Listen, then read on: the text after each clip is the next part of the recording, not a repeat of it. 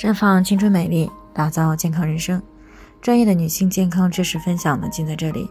亲爱的朋友们，大家好。首先呢，要分享一下我们的联络方式。大家呢，可以在我们最常用的聊天软件当中搜索 PK 四零零零六零六五六八，关注以后呢，回复自测进行健康自测，可以更有针对性的了解自己的健康状况。接下来呢，开始我们今天的健康话题。怀孕五个月了，不得不做引产，原来是叶酸代谢障碍惹的祸。孙女士呢，昨天过来咨询呀，说自己的闺蜜呢，今年二十七岁了，结婚一年多，今年快过年的时候呢，好不容易怀孕了，可是上周却检查出了胎儿的脑积水，那么不得已呢，在上个周末做了引产。孙女士呢，昨天才知道。之所以出现这样的情况呢，是因为闺蜜存在着严重的叶酸代谢障碍。那本身呢，孙女士自己呢也正在备孕，那么就非常担心自己也会出现这样的情况，那么就过来进行咨询，想知道什么是叶酸代谢障碍，怎么样才能够知道自己有没有叶酸代谢障碍？那首先呢，我们要先来了解一下什么是叶酸。叶酸呢是 B 族维生素当中的一种，它对于细胞的生长代谢起到非常重要的作用。那临床研究发现呢，叶酸和胎儿的畸形呢是密切相关的，比如说心血管畸形、多指、神经管畸形、脑积水、无脑儿、脊柱裂，还有脑脊膜膨出等等，这些呢都与叶酸的缺乏有关。其实呢，不仅如此，叶酸的缺乏呢还特别容易引起贫血。因为叶酸呢是合成血红蛋白的一种基础物质，那么除此之外呢，叶酸还有预防妊娠期高血压和妊娠期糖尿病的作用，并且呢可以降低妊娠期先兆子痫的风险。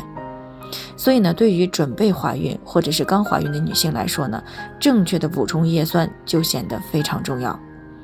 而叶酸代谢障碍呢，是指人体服用了叶酸以后，虽然吸收了。却没有被细胞完全利用，从而呢造成叶酸利用度达不到标准。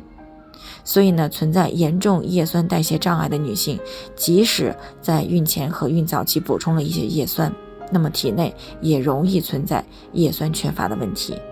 因为呢，常规的叶酸的补充量是不够的。那么，女性朋友怎么样才能知道自己是否存在叶酸代谢障碍呢？那临床当中呢，一般通过抽血做叶酸代谢基因检测来确认，然后呢，根据检查结果的风险高低来建议更为准确的叶酸的补充剂量。叶酸代谢基因检测结果当中的 MTHFR-C677T 基因型，在临床当中呢，可以分为三种：CC 型、CT 型和 TT 型。那么它们分别代表了叶酸的三种不同的代谢情况。那 CC 型呢，说明体内叶酸代谢过程当中所需要的酶的活性非常好，是正常的，不存在叶酸的代谢障碍。